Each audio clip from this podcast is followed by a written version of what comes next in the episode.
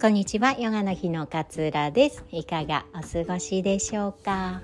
え今日はその熱冷めていませんか？というお話をシェアしたいなというふうに思います。あの温かい飲み物って放っておくと割とすぐ冷たくなりますよね。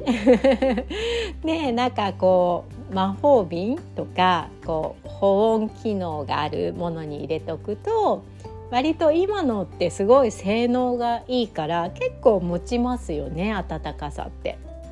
でも何もせずにコップに入れたまま置いておくとすぐこう冷めてしまうってことがあると思います。で自分の気持ちもなんかあのあこんなことできたら楽しいのになとかって思ったとしても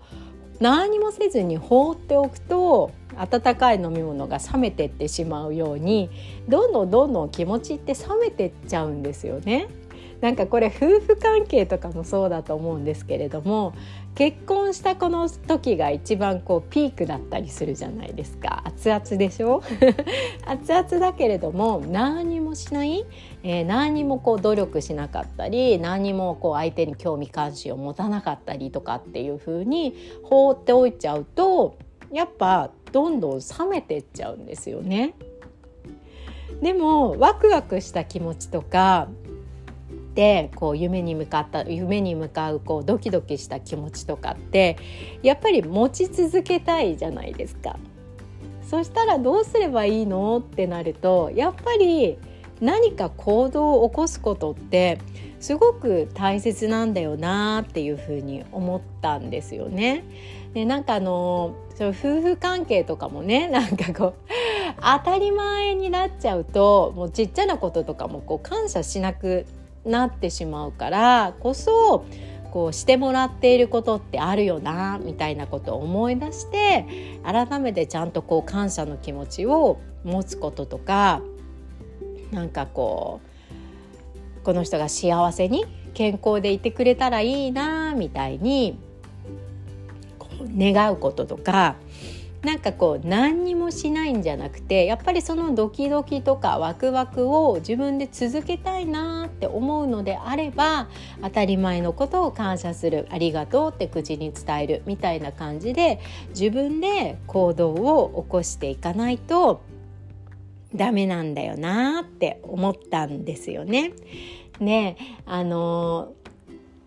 時間が経っちゃうと何でしょうねなんかこうまあいっかって思っちゃったりとか なんか改めて努力しようみたいな気持ちがこう薄れてっちゃうんですけれどもでも本当に自分がそういうふうになりたいな例えばこの先もね何十年も夫婦仲良くいたいなとか、えー、この夢叶えたいなとかもっとワクワクする未来に向かいたいなみたいな気持ちがあるのであればやっぱり工夫して努力して行動してそれを心から楽しむっていうことを意識して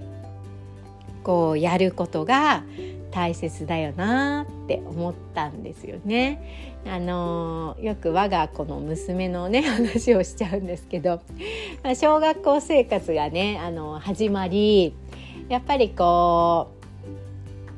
う消極的なねタイプの子だったりするのでなかなかこうまだ馴染むのに時間がかかっていてなんかこう学童も行ってるんですけれどもなんかねあんま楽しそうじゃないんですよ。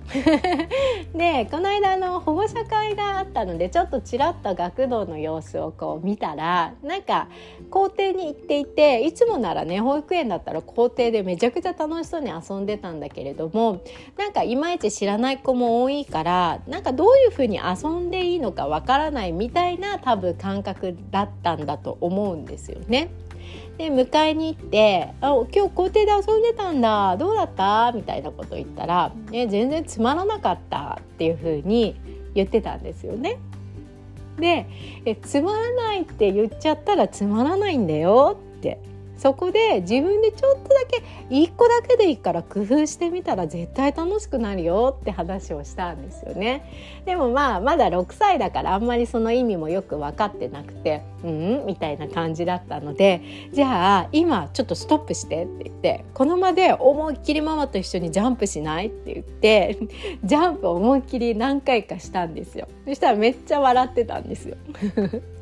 こういうことでいいんだよって言って自分がもしつまんないなと思ったらなんかその場で思いっきりスキップしてみるとか 思いっきりジャンプしてみたらちょっと楽しいかなとかっていう風に少しだけでいいから工夫してみなっていう話をしたんですよね。で自分がそれ楽しそうになんかやってたらなんか周りの子ちっちゃい子ってみんな真似しますよね。周りのお友達も意外と真似したりするかもよ。みたいな話をしたらなんかちょっと腑に落ちたようなねこう顔をしてたんですけれどもそうなんかつまんないとかもうできないとかってやっぱ諦めちゃうことって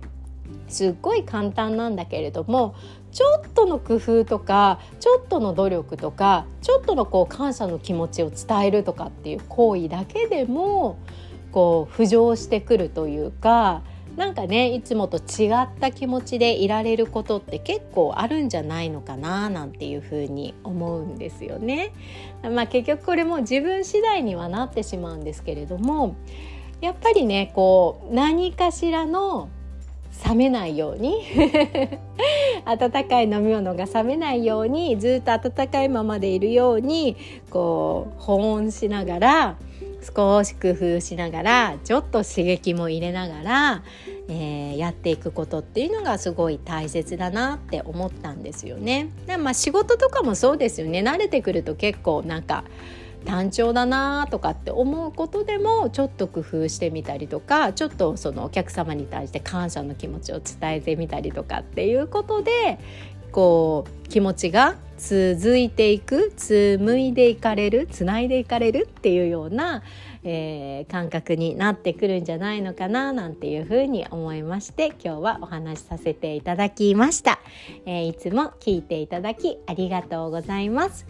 えー、ウェルビーねマインドフルネス指導者養成講座5月開講になりますこういう話もねマインドフルネスなのでちょくちょく挟みながら皆さんのこう日常生活に活かせるようなね、えー、お話を伝えていきたいなっていうふうに思っています。せっかく学んでも日常生活に活かせないとねあの意味がないと思っています。これはね私ヨガの哲学も本当にそうで哲学学ん私の当初ヨガやった時って哲学学んだけれども全然活かせてないっていう感覚だったんですよね。でもっとより簡単に活かせるようになった瞬間に哲学って面白いなみたいなねことを感じることがあったので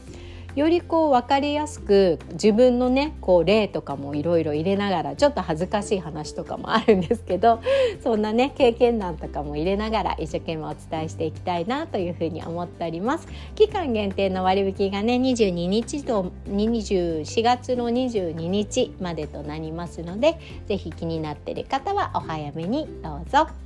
では今日もあなたらしい穏やかな一日をどうぞお過ごしください。さようなら。